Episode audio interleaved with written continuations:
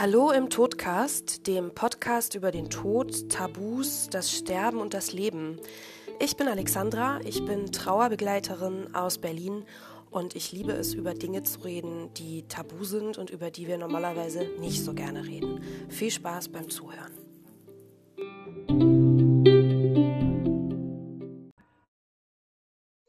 So, liebe Zuhörer, liebe Zuschauer, guten Tag. Wir sprechen heute über das Thema Sternenkinder und Sterneneltern. Ich habe ähm, im diesjährigen April eine Serie gemacht auf Instagram, einen Themenmonat zu diesem Thema Sterneltern und Sternenkinder und war sehr überrascht über die Flut der Nachrichten und Kommentare und musste feststellen, dass da ja immer noch sehr, sehr viel Redebedarf ist, viel zu wenig darüber gesprochen wird, es immer noch ein riesengroßes Tabuthema ist und ähm, habe so viele Zuschriften bekommen von lieben, ja, es sind meistens Sternmamas, auch ein Sternpapa war dabei, was mich sehr gefreut hat, die gesagt haben, wir möchten über unsere Geschichte reden, wir möchten erzählen, was passiert ist und wir möchten vor allem auch erzählen, ähm, was auch immer noch schief läuft oder wo noch ganz, ganz viel Bedarf ist ähm, bei dem Thema Sternenkinder und Sterneneltern. Und heute habe ich die liebe Nadine bei mir. Und Nadine wird uns von ihrer Geschichte erzählen und ähm, auch erzählen, was, ja, was ihr auf dem Herzen brennt, wo, wo Bedarf ist, was, was sie wahrgenommen hat, wo einfach noch, noch ganz viel fehlt. Ich übergebe einfach mal an dich. Hallo Alexandra. Hallo. Ähm, ich bin die Nadine, ich bin 36 Jahre, ich komme aus der Nähe von Reutlingen, Stuttgarter Bereich in Baden-Württemberg und habe meine kleine Nala am 25. Februar 2019 ähm, leider zu den Sternen gehen lassen müssen. Und ja, ähm, bei uns war der Kinderwunsch sehr groß. Ich hatte viele Unterleibsoperationen, die das Ganze natürlich ein bisschen komplizierter gemacht haben. Ähm, mit Myomen und Endometriose und äh, Zysten und insgesamt sechsmal wurde ich am Unterleib operiert.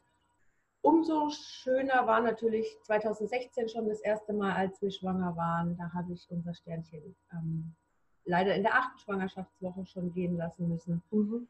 Und jetzt ist es natürlich dann, ja, im achten Übungszyklus passiert, dass wir äh, unsere Nala bekommen haben und schwanger waren. Und eigentlich haben wir uns natürlich auch super darauf gefreut dass das aber kein Spaziergang wird, die Schwangerschaft, das wussten wir, weil ähm, ich aufgrund der Vorgeschichte relativ schnell schon in die Risikoschwangerschaft reingerutscht bin, auch ein Beschäftigungsverbot äh, von Anfang an bekommen habe, leider auch dementsprechend dann äh, ja, relativ zügig schon mit Blutungen zu kämpfen gehabt habe. Die waren jedoch immer unauffällig. Ähm, da war es dann so, dass die Ärzte zu mir gesagt haben, es gibt auch Schwangere, die können die ganze Schwangerschaft über durchbluten und der Kleinen geht es gut. Wir hatten auch den Harmonietest gemacht. Das mhm. heißt, da war auch alles unauffällig. Äh, Harmonietest ist ein Gentest, der aus dem Blut gemacht wird, mhm. den man noch selbst bezahlen muss. Da wird ja gerade auch in der Politik ein bisschen drüber debattiert, okay. über diesen Bluttest und ähm, war alles unauffällig. Ähm, ja. Daraufhin haben auch die Ärzte gesagt, der Kleinen geht's gut, Fruchtwasser ist da, alles ist toll, sie ist super entwickelt. Ja, am 18.01. haben dann äh, überregelstarke Blutungen begonnen und äh, ab dem Zeitpunkt ging der Horror los. Äh, wir waren mehr im Krankenhaus als zu Hause. Ähm, immer mit der Diagnose, der Kleinen geht's gut und es kann sein, dass Schwangere die ganze Schwangerschaft durchbluten. Und mit dem Gefühl sind wir dann auch ähm, ja, wieder nach Hause gegangen, die ja. einigen Male. Wir wollten aber in einem anderen Klinikum in, äh, entbinden, sind dann somit äh, nach Stuttgart gefahren, weil wir da unsere Papiere mitgenommen haben. Wir wollten uns dort vorstellen weil ich wieder Blutungen bekommen habe. Und zwar war das am 15. Februar. Okay. Wir dachten natürlich, dass das alles wieder so ist, dass es der Kleinen gut geht und alles ist äh, toll, wir können eigentlich wieder nach Hause. Dem war nicht so. Es wurde alles sehr hektisch, es wurde alles sehr schnell. Ich habe sofort einen Antibiotikatropf bekommen. Okay. Diagnose Fruchtwasser weg. Meine Tochter liegt trocken, Blasensprung. Mhm. Mhm. Und dann ging das große Zittern los, weil ich war zu dem Zeitpunkt 19 plus 5. Und ähm, ja, mit 19 plus 5 wurde uns auch direkt gesagt, können wir nichts für euch tun, wenn die jetzt kommt, die kleine Maus. Wir müssen aushalten. Die Blutungen waren stetig präsent. Ähm, zu dem Zeitpunkt dann schon fast sieben Wochen nonstop. Wow. Ja, äh, ich habe in der Schwangerschaft mehr geblutet als außerhalb der Schwangerschaft tatsächlich. Ähm, war auch viel jedes Mal. Mhm. Und somit waren wir dann äh, im Krankenhaus. Und ja, dann war das leider so, dass ich am Montag, den 24. Unterleibsschmerzen bekommen habe und äh, schon ein komisches Gefühl ge gehabt habe. CTG hat aber nicht ausgeschlagen. Mhm. Ähm, der Muttermund war noch zu. Das sind keine Wehen, hat es geheißen. Das sind eventuell Darmtätigkeiten, die, ähm, weil, weil sie so viel liegen, weil ich musste ja liegen. Mhm. Ähm, deswegen hat sich der Darm so ein bisschen abgesetzt. Das können Darmtätigkeiten sein. Das Spielchen ging dann tatsächlich auch die ganze Nacht, den ganzen Abend, die ganze Nacht habe ich mehrmals geklingelt. Ich habe mich gekrümmt vor Schmerzen. Ich habe auf die Uhr geguckt. Es waren immer sechs bis zehn Minuten Abstände. Ähm, habe auch geklingelt, war dann nachts um halb drei nochmal bei der Untersuchung, wo auch wieder erkannt worden ist, dass es meiner Tochter sehr gut geht, aber keine Wehen und Muttermund zu. Und in dem Moment habe ich immer noch gedacht, ach, es ist, ich dachte schon, dass das Wehen sind, aber ich habe natürlich, ähm, ja, ich habe natürlich auch gehofft, dass am nächsten Tag alles wieder weg ist. Ne? Ja. Dem war leider nicht so. Äh, am nächsten Morgen ist dann die Visite reingekommen, die Ärztin, und hat getastet und dann war der Muttermund bereits auch äh, drei Zentimeter offen. Und ich bin dann relativ zügig in den Kreissaal gekommen. Zu dem Zeitpunkt war ich dann 22 plus 1 und ich hätte bei 22 plus 5 hätte ich die Lungenreifespritze bekommen. Das heißt, es ging eigentlich um vier Tage plus nochmal zwei Tage von der Lungenreife. Somit wurde uns eigentlich nur noch eine Palliativversorgung äh, angeboten, die, mhm. ähm, ja, dann musste ich meine Tochter still gebären. Also sie hat keine Lebenszeichen mehr bei der Geburt dann gehabt und ähm, im, im, im, Krankenhaus selber wurden wir sehr, sehr gut behandelt. Also wir mhm. haben sehr viel Mitgefühl auch äh, bekommen und äh, uns wurden alle Fragen, soweit wir die hatten, auch beantwortet. Wir waren natürlich auch noch vor den Kopf gestoßen, weil wir ja, eigentlich, ja. wir waren zehn Tage voller Hoffnung und haben wirklich gedacht, wir schaffen das. Und es gab auch Schwangere, die lagen mit dem gleichen Zeitraum mit mir im Krankenhaus, auch Blasensprung und lagen da schon sechs Wochen. Und das hat mir Hoffnung gemacht. Und ja, leider hat mein Körper da ähm, nicht mehr so mitgespielt, wie, ähm, wie ich wollte oder sollte. Woran das gelegen war mit den Blutungen, ist leider nicht erforscht. Macht mich selber auch natürlich total nervös, weil mhm. es ist es ist so ein tragisches Erlebnis. Ja. Jeder, der das mitgemacht hat, weiß jetzt, wovon ich spreche. Und eine Ursache zu finden, ist einfach in dem Moment so eine Hilfestellung, weil man einfach weiß, okay, ich kann was dagegen tun, sei es eine Gerinnungsstörung, ich kann äh, Medikamente zu mir nehmen, dass das nicht mehr passiert oder auch eine hormonelle äh, äh, Dysfunktion der Schilddrüse zum Beispiel. Auch da kann man das behandeln. Ja. Ähm, aber wenn man halt noch gar nichts weiß, dann ist es natürlich auch nicht schön. Ne? Ja. Und ja, also ich persönlich bin jetzt gerade auf Ursachenforschung. Wir müssen noch die Ergebnisse abwarten. Und ähm, ich bin auch eine von den Frauen, die äh, nicht aufgibt. Ich äh, nehme den Kampf an. Also ich, unser Kinderwunsch ist einfach so riesengroß, dass wir eine Familie haben wollen, dass wir es auf jeden Fall weiter probieren werden, mhm. ähm, eine Familie zu gründen. Ja. ja. Ich finde das auch gerade ganz toll. Also wenn du sagst, es war ja auch, es ist jetzt Mitte April, das Ganze ist ein paar Wochen erst her und du redest da so, so klar drüber und wo ich so denke, wow, also finde ich echt mal, ja, Respekt, ne, dass du das so auch schon erzählen kannst und aber auch direkt sagst, ja, und wir kämpfen weiter. So, ne, also auch voll entschlossen und ich finde es super. Also das ist echt Wahnsinn, ne? wenn, ich, wenn ich mir vorstelle, dass es so kurz erst her ist. Also wenn du es so erzählst, könnte man denken, wow, das ist jetzt schon zwei Jahre oder so, ne? aber es sind gerade mal ein paar Wochen. Also echt Wahnsinn, ja. Ja, also es ist, ähm, ich, möchte, ich möchte darüber sprechen. Es ist einfach so, dass viel zu, viel, viel zu viele Menschen dieses Thema ähm, als Tabuthema behandeln und es ist kein Tabuthema. Ja. Es hört euch einfach mal links und rechts um, auch den Eltern, denen das nicht passiert ist.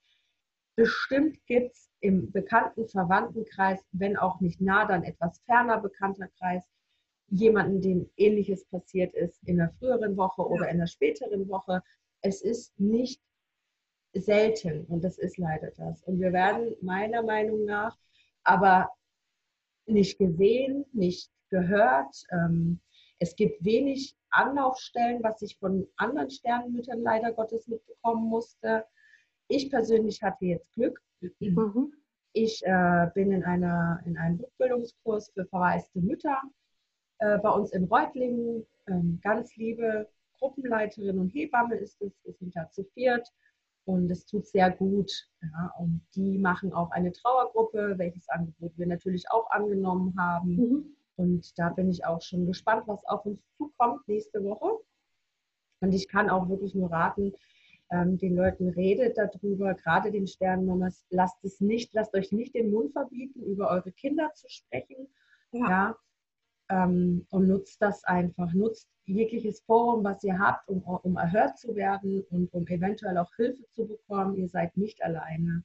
Äh, wir sind eigentlich eine relativ große Community musste ja. ich leider auch feststellen. Ja. ja. Das ist leider so. Ja. Na, ich habe ja jetzt äh, zum Glück, muss ich sagen, äh, 18 Wochen Mutterschutz, mhm. weil äh, meine Tochter ein Frühchen war und ich vorher sorry, noch keinen Mutterschutz hatte. Somit sind das zwölf Wochen fürs Frühchen und oder Totgeburt und sechs Wochen, die ich nicht hatte, sind 18 mhm. Ich bin eine der Glücklichen, ja. Ähm, ich kenne auch leider andere Fälle, die ähm, gar keinen Mutterschutz bekommen, weil ihr Baby einfach um ein paar Gramm zu leicht ist und somit von einer Mutter, die ihr Kind gerade beerdigt hat, erwartet wird, dass sie eigentlich sofort wieder funktioniert. Und da frage ich dich, Alexandra, was ist das für ein System? Ja. Was ist das für ein System? Absolut. Vielleicht für die, die ähm, nicht selber betroffen sind, aber jetzt auch zuhören. Also ich zum Beispiel wusste es auch nicht. Die Grenze, ähm, woran dieser Mutterschutz bemessen wird, äh, beziehungsweise diese Schutzfrist, ähm, ist das Gewicht des Babys. Also diese 500 Gramm. Also ist das Kind ähm, unter 500 Gramm, dann ähm, gilt diese Regelung mit, dem, mit dieser Schutzfrist anschließend nicht. Und ist das Kind über 500 Gramm, ähm, dann wird es ja, also in meinen eigenen Worten würde ich sagen, wird es gewertet wie tatsächlich war da ein Kind und tatsächlich hat man ein Kind äh, geboren und verloren.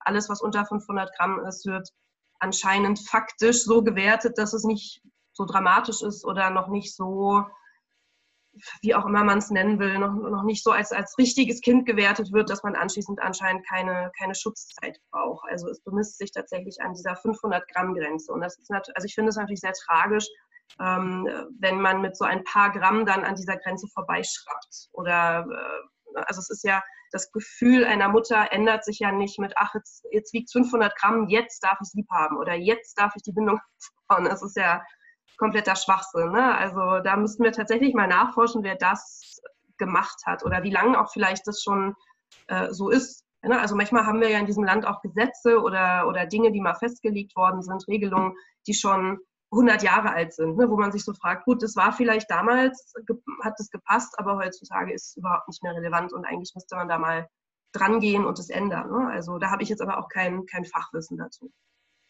Nee, das Fachwissen habe ich leider auch nicht, aber ich denke einfach, dass, da, dass der Blick auf eine Mutter von der Gesellschaft geändert werden sollte. Ja. Eine Mutter, ab wann ist denn eine Mutter eine Mutter? Ja. Ist eine Mutter eine Mutter, sobald sie ein gesundes, lebendes Kind auf die Welt gebracht hat und dann äh, damit den Tagesablauf bestreitet? Oder ist eine Mutter vielleicht schon eine Mutter, wenn sie weiß, dass der Schwangerschaftstest positiv war, wenn die Muttergefühle hochkommen, wenn dieser ersehnlich, sehnlichste Wunsch eines Kindes endlich mit diesen zwei Streifen in Erfüllung gegangen ist, ab dem Zeitpunkt, meine Meinung, ist eine Mutter eine Mutter. Ab dem mhm. Zeitpunkt bilden sich Muttergefühle, der ja. Körper verändert sich, ja. die Hormone verändern sich. Je weiter die Schwangerschaft äh, fortschreitet, desto mehr bekommt man diese Gefühle natürlich, ja. Und dann passiert einem sowas Tragisches und Unfassbares wie mir und leider auch noch vielen anderen Müttern. Und dann wird einem vom Gesetzgeber vorgeschrieben, ja, du bist ja eigentlich noch gar keine Mutter, weil dein Keks ist gerade mal 415 ja. Gramm. Ja. So, danke fürs Gespräch. Ähm, kann ich mich nicht mit arrangieren mit der Thematik. Wie gesagt, ich hatte da anderweitig Glück. Meine Tochter war äh, schwerer als 500 Gramm. Dennoch finde ich es einfach eine Frechheit. Und andersrum ist es ja genauso.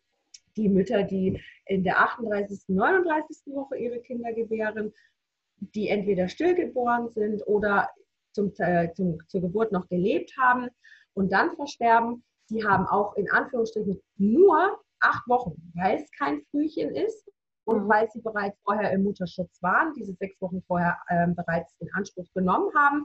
Ja. Deswegen haben diese Eltern nur acht Wochen.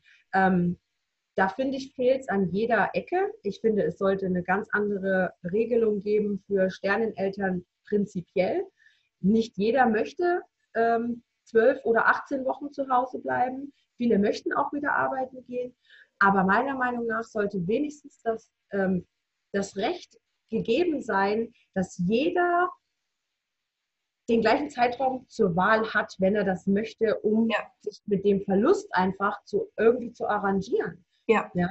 Und das ist das, was, was meiner Meinung nach hier ein ganz, ganz, ganz schwerer Punkt ist. Da fehlt es, und da komme ich mir auch nicht gesehen und nicht gehört vor. Ähm, ja, das ja. ist vom Gesetzgeber her, das, da könnte ich mich total drüber aufregen und kann auch nur irgendwie ähm, ja, appellieren an die Sternenmamas, äh, sich einfach auch mal nochmal damit auseinanderzusetzen und vielleicht bei der Krankenkasse äh, nochmal zu sagen, hey, was läuft hier falsch? Ja, vielleicht kann man das doch irgendwie bei einem Gewicht von 450 Gramm äh, sagen, hören Sie mal zu, das und das ist hier los und äh, ja, also ich finde es ganz schlimm.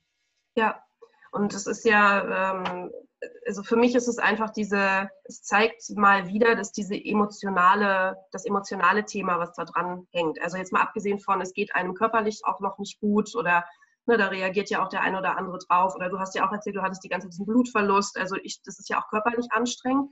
Aber davon abgesehen, dieses ganze emotionale Thema, dass das einfach wieder so nach hinten geschoben wird. Ne? Also da muss man halt irgendwie damit klarkommen. Das kann man ja dann nach der Arbeit tun oder am Wochenende und aber bitte leistungsfähig und schnell wieder auf die Arbeit gehen. Ne? Und das bringt mich ja, dann so auch zu dem Thema, das hattest du vorhin äh, auch schon mal äh, ganz kurz gesagt, als wir noch äh, gesprochen haben, das Thema der Sternenväter.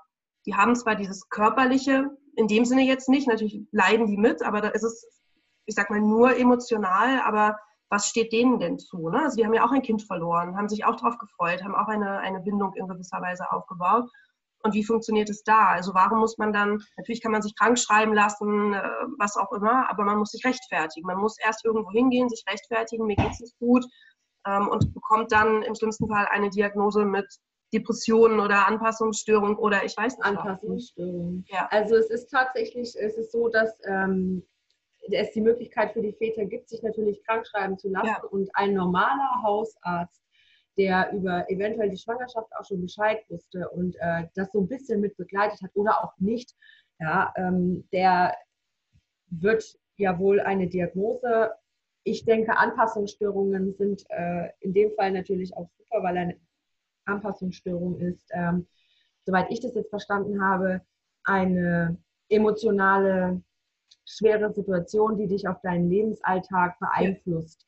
Das ist, glaube ich, eine, also ich weiß jetzt nicht, ob ich das richtig ausgedrückt mhm. habe, aber das wäre eine Anpassungsstörung und was passt nicht besser als das in dem ja. Fall. Natürlich ist es aber für die Väter, ähm, die werden, ich gebe dir da vollkommen recht, ähm, die werden noch weniger gesehen als wir. Ja, das ist richtig. Wir haben den körperlichen Verlust und wir haben die körperlichen Beschwerden. Wir haben die hormonelle Umstellung. Aber wie du schon sagst, auch äh, Väter haben ihre Kinder verloren und auch die leiden. Die leiden ganz anders. Also das ist eine ganz andere ähm, Trauerbewältigung wie bei uns Frauen. Ich persönlich bin zum Beispiel jemand, ich, ich muss darüber sprechen, mhm. um erstens mal meine Tochter immer auch bei mir zu haben. Mhm. Ähm, um, um, um, ich möchte auch mit den Menschen darüber sprechen können. Ja? Ich möchte auch meine Stimme dazu geben können. Und die Männer sind meistens, also in den Fällen, in denen ich das gehört habe, sind die Männer eher die ruhigeren. Ja, mhm. ähm, es gibt sicherlich den einen oder anderen Vater, der dann auch sich gerne mal zu Wort meldet und sich austauscht, aber ich habe jetzt doch aus der Erfahrung heraus mitbekommen, dass die Väter diejenigen sind, die sich eher ein bisschen zurückhalten, das mit sich ausmachen und einfach eine ganz andere Art von Trauerbewältigung ja. haben. Das muss man akzeptieren, das ist auch äh, schwierig für ja. einige Frauen, also äh, für, bei, bei mir jetzt persönlich nicht, weil wir akzeptieren einfach gegenseitig unsere Trauerbewältigung. Mhm. Er gibt mir Raum zur Stimme und ich gebe ihm Raum zur Stille. Ja. ja. so kann man das eigentlich ganz gut sagen. Mhm. Und ich denke, wenn man sich da ganz gut arrangiert, dann hält man als Eltern auch unwahrscheinlich fest. Ja. Das ist auch ganz wichtig in so einer schwierigen Zeit, ähm, ja. sich da festzuhalten. Ja. Also ich kann mir auch vorstellen, dass es vielen sehr schwer fällt, ne? dass vielleicht auch die eine oder andere Beziehung an sowas zerbrechen kann vielleicht. Ja, ich denke auch leider, dass, äh, dass es auch in die andere Richtung gehen mhm. kann, ähm, dass man sich da aufgrund von dem tragischen Schicksal nicht mehr zueinander findet. Ähm, also ich kann nur vom Glück reden, bei uns passiert das nicht. Äh, wir haben ein sehr gutes Gefühl miteinander umzugehen und ähm, auch über unsere Tochter zu sprechen. Ähm, es ist jedes Mal natürlich schwierig und äh, emotional. Das ist es natürlich immer und das wird es auch immer bleiben. Das geht aber anderen Eltern natürlich genauso. Ja.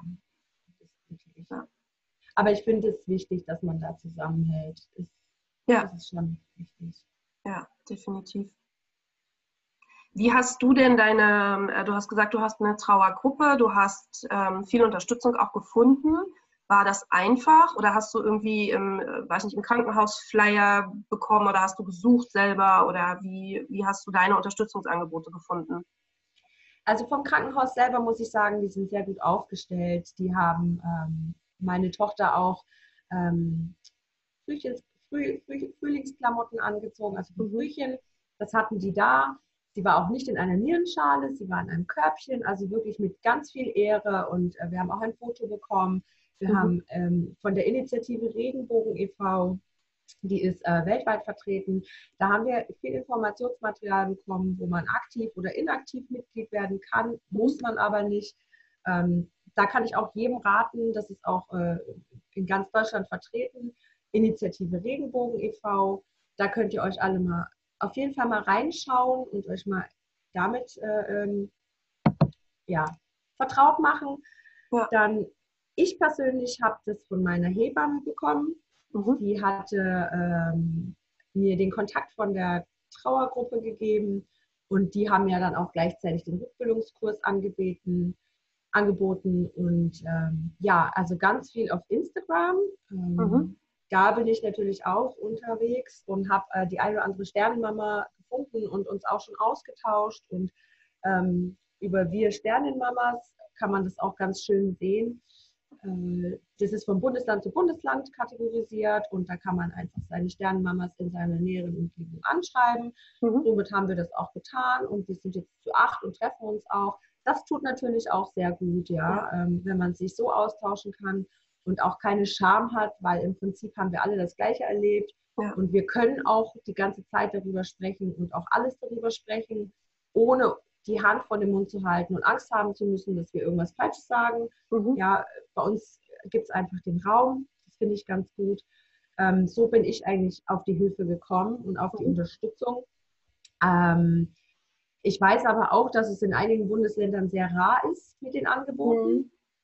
Und dass da auf jeden Fall noch Nachholbedarf ist. Da kann ich auch nur erstmal aufs Internet verweisen und sich da auch mal durchgoogeln. Ja also beziehungsweise auf Instagram, wenn man da wirklich ein bisschen äh, agil ist, dass man da so ein bisschen hin und her schaut, äh, dann kann man das schon auch. Äh, findet man schon auch Leute. Ja. das, was du gerade genannt hast, ich verlinke das dann auch hinterher unter den Podcast, dass jeder anklicken kann ja. und die Links finden kann. Ähm, genau. gerade auch die Wir Sternmamas Seite bei Instagram fand ich auch sehr schön, wie das gemacht ist mit den Bundesländern und dass man da wirklich sich durchklicken kann. Ne? Ja. ja. also das fand ich auch ganz toll. Das kam auch, äh, die Seite ist, ist auch noch nicht so lange da. Mhm. Ähm, und da habe ich jetzt, wie gesagt, auch die Mamas in meiner Nähe herübergefunden. Ja. Ne? Man muss ja. einfach sich durchklicken und dann, ähm, ja, vielleicht gibt es auch schon eine Sternmama in deiner Nähe, die, bei der du gar nicht weißt, dass die da ist. Ja. Und daraus kann sich natürlich auch was entwickeln, ne? ganz klar.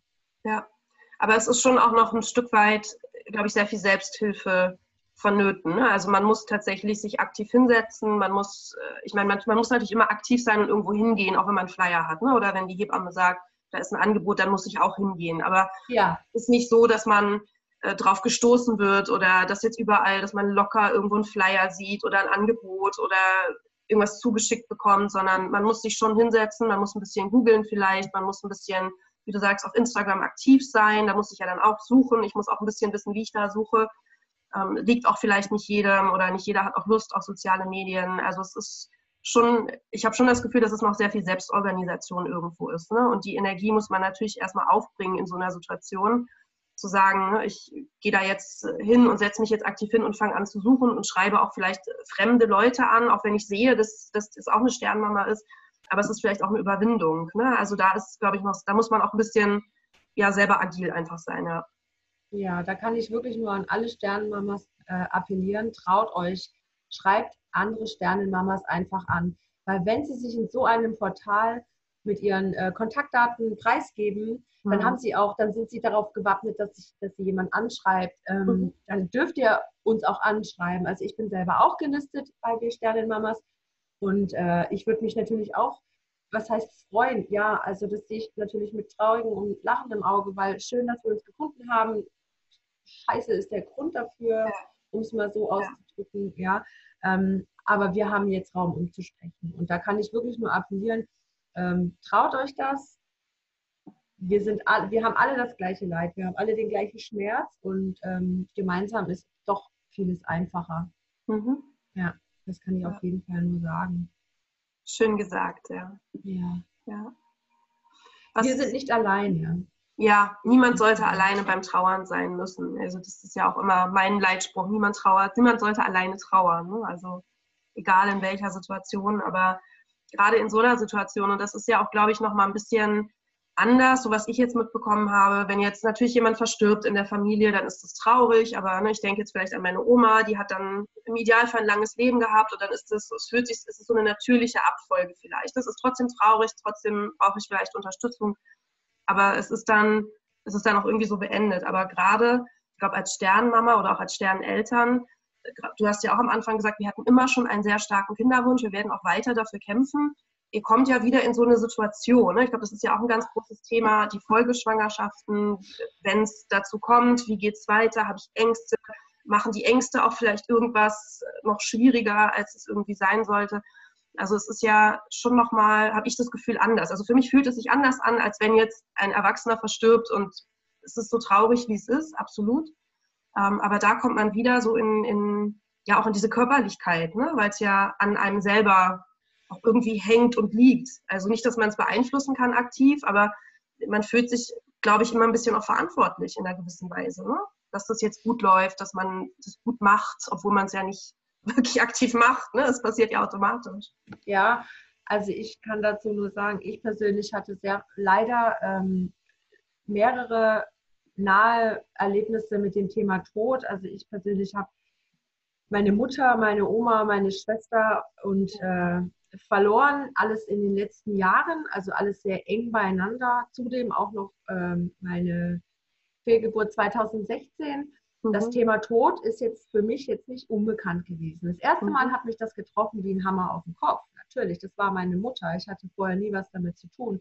Ja. Jetzt ist es mein Kind und ich kann das nicht mit irgendeinem Schmerz vergleichen, den ich vorher bei meiner Familie hatte. Ich habe ja. sicherlich genauso getrauert um meine Schwester, um meine Oma und um meine Mutter wie um meine Kinder.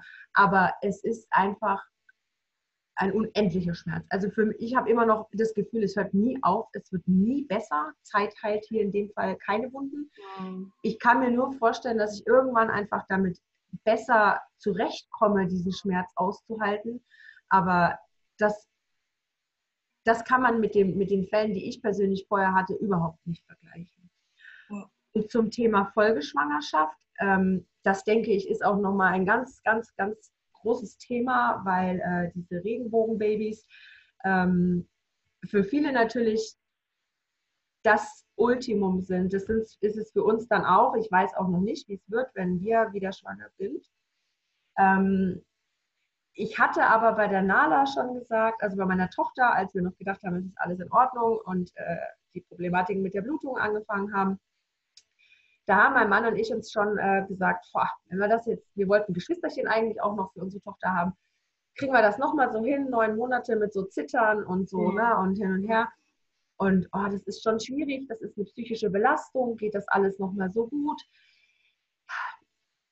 Da haben wir so geredet. Jetzt ist es natürlich so, dass ähm, wir eine Tochter haben, die, nicht, die wir nicht an der Hand führen dürfen. Ähm, der, der, der, der, der Schwangerschaftswunsch oder der Kinderwunsch ist dennoch sehr groß. Und ich kann mir persönlich nur vorstellen, dass gerade die Folgeschwangerschaft nach so einem dramatischen Erlebnis sehr belastend für die Psyche sein kann. Mhm. Kann, muss aber nicht. Dann liegt es auch irgendwo so ein bisschen an einem selber, was gebe ich mir selber für ein Gefühl, mhm. was gebe ich mir selber für eine neue Chance, wie weit integriere ich mich selber noch in das Thema vorher weil es natürlich dann schon auch verrückt macht. Das heißt jetzt aber wahrscheinlich auch nicht, dass ich mein Sternenbaby vergesse, sondern einfach, dass ich versuche, meine Energie positiv zu lenken. Und ich ja. glaube, dass es unwahrscheinlich schwer ist für viele Mütter, ich kann leider noch nicht von mir selber reden, das äh, in so einer Waage zu halten, ohne sich komplett neun oder zehn Monate beziehungsweise dann verrückt zu machen. Ja. Das kann ich mir wirklich sehr gut vorstellen. Also ich hoffe natürlich, dass wenn das bei uns klappt, dass ich äh, das so pendeln kann, dass ich nicht jeden Tag einfach in einer Starre da liege und warte, dass mein Kind wächst und gesund auf die Welt kommt, ja, ja. sondern dass ich die Schwangerschaft einfach auch genießen kann, dass ich da nicht mit, nur mit Ängsten angehe.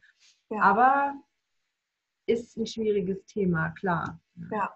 Das Absolut. ist echt ein schwieriges Thema. Ah, da bin ich es auch. Ist, es geht so weiter irgendwie. Ne? Also das ist so, selbst wenn man den Verlust in irgendeiner Weise für sich, ich, ich nenne es jetzt mal abschließen kann, im Sinne von, wie du gesagt hast, es wird irgendwann leichter und es ist einfach ein, ein Umgang damit da, es ist erträglich im Alltag, ja. so nenne ich es jetzt mal. Ähm, durch so eine Folgeschwangerschaft kann, also muss ja natürlich nicht, ne, aber kann, wird es ja auch wieder irgendwie aufgerissen. Ne? Also das ist, glaube ich, das, was ich auch vorhin so meinte. Irgendwann also natürlich kann jede Trauer wieder aufgerissen werden durch irgendein Erlebnis oder irgendwas, was man sieht oder man findet noch irgendwas, was der Person gehörte und man ist da wieder so drin. Aber also mein Gefühl sagt, das ist nochmal anders, als wenn man dann in so eine andere Schwangerschaft nochmal reingeht und auch dieses von den Hormonen her das nochmal so wieder durchlebt. Ja. Wie du sagst, nicht, dass man dann da sitzt neun Monate und sich denkt, oh Gott, ist jetzt was oder oder hat es gepiekt und oh mein Gott, ne? also ist ja ganz klar, es ist ja auch eine, es ist ein traumatisches Erlebnis und natürlich, wenn man wieder in diese Situation kommt, ist man sofort auch wieder da irgendwie drin. Ne? Also ich finde, das ist Wahnsinn. Ich kann es mir gar nicht vorstellen. Ja, ich glaube, es ist auch wirklich Wahnsinn, was so ein Frauenkörper alles leisten kann. Also allein schon von dem her, äh, was, was, ja. was, was wir Frauen alles auf unsere Schultern nehmen. Ja. Äh, körperlich gesehen jetzt mal mit hormonellen ja. Umstellungen und dann kriegen wir einen dicken Bauch und ja. dann hast du noch einen Dammriss, wenn alles schief läuft oder äh, weiß ich nicht. Also es gibt ja etliche Möglichkeiten, was in der Schwangerschaft ja alles unangenehm sein könnte ne? ja. und mit welchen Wehwehchen wir dann letztendlich doch auch ausharren müssen. Ja. Ne? Aber ja, das ist natürlich nochmal eine schwierige, schwierige Sache mit diesen Folgeschwangerschaften. Mhm. Also da kann man sich selber, ich weiß es nicht, ich, ich kann leider nicht aus Erfahrung sprechen. Ich hoffe für uns natürlich, dass ich es einigermaßen hinbekomme, ähm, nicht bei jedem Zwicken und Ziehen ja. Äh, ja. mich wahnsinnig zu machen und wieder ins Krankenhaus zu rasen, sondern Natürlich wünscht sich jede Mama, die, die sowas erlebt hat und auch die sowas nicht erlebt hat. Also generell jede Mama wünscht sich eine angenehme Schwangerschaft und ja. im besten Fall noch eine leichte Geburt von vier Stunden und dann ist gut. Ja. ja. Äh, wen lassen wir mal ganz aus. Ne? Ja. Genau, das ist, ähm, ja. Ja. Aber unsere Sternchen bleiben nie vergessen. Also ja. wir haben zu Hause auf jeden Fall auch ähm, eine kleine Andacht aufgestellt. Wir mhm. haben auch ein Foto von ihr und, und kleine Erinnerungsstücke. Es brennt jeden Tag ihr kleines Licht. Ja. Mhm. Ähm, da gibt es ja auch viel, was man sich da äh, holen kann, um sich ein bisschen festzuhalten auch. Ja. Und das gibt uns persönlich, also mir zumindest gibt es äh, schon großen Halt. Ne? Ja. Auch natürlich, wir sind in Laufweite zum Friedhof. Ähm, mhm. Wir haben da vielleicht äh, noch nicht mal 500 Meter, da können wir mhm. dann hinlaufen. Das ist auch, glaube ich, sehr wichtig, dass man einen Ort hat, ähm, den man damit verbindet. Ob das jetzt was zu Hause ist oder ein Friedhof mhm. oder weiß ich nicht, äh, das, das muss jeder letztendlich selber wissen. Aber ich finde, es ist zur Trauerbewältigung auch nochmal ein großer Schritt, dass man sowas hat, dass man sich an, an, an Sachen erinnern kann. Ne? Ja.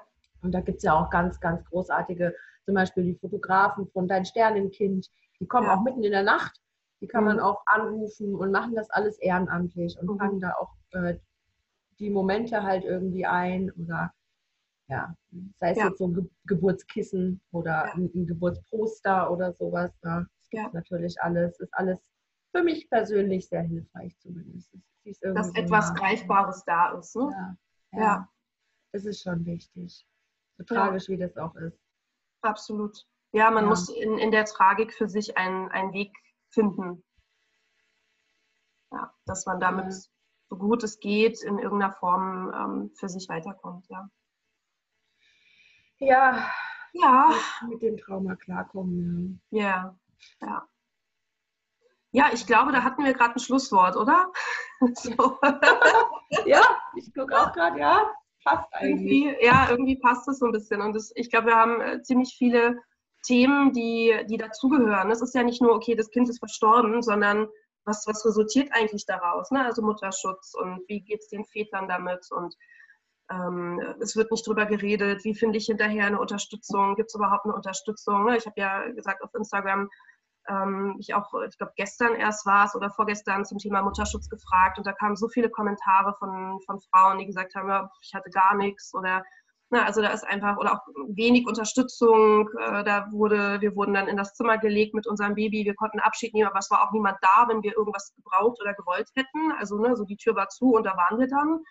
Also ich glaube, da gibt es sehr viele Geschichten, die nicht, ich hätte fast gesagt, positiv sind. Sie sind natürlich sowieso nicht positiv, aber die in sich dann nochmal schlechte Erfahrungen gemacht haben. Ne? Also in dem ganzen Erlebnis auch nochmal das nicht gut gelaufen. Beigeschmack.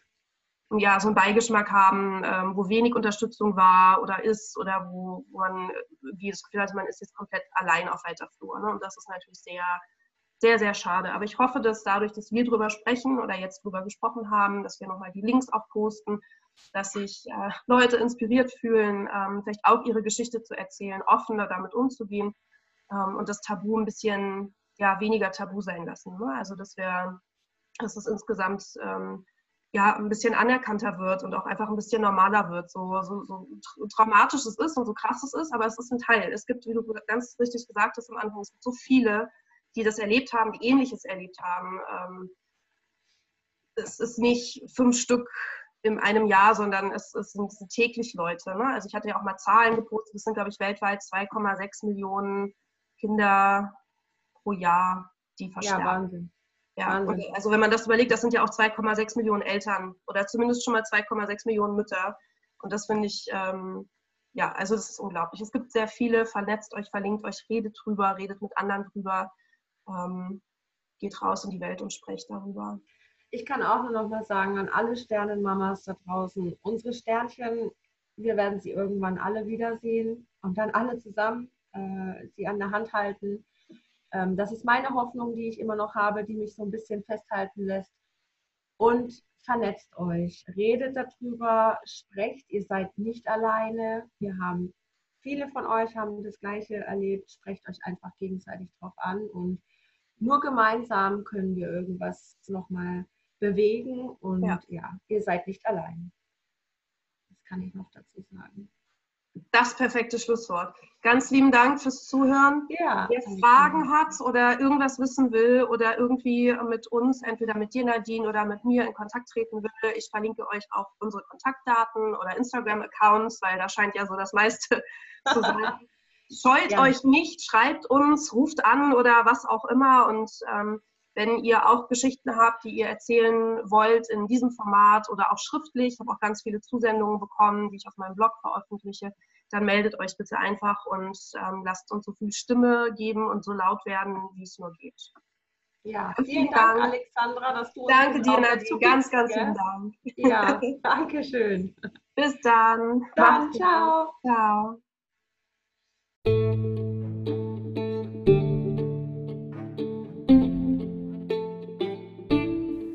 Vielen Dank fürs Zuhören. Ich bin Alexandra aus Berlin, Trauerbegleiterin und Coach bei Krisen und Verlust.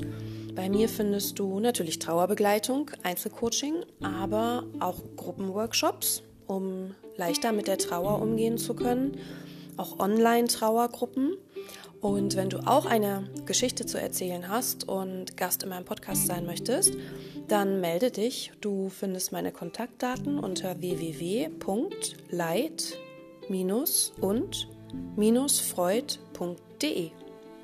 Thank you.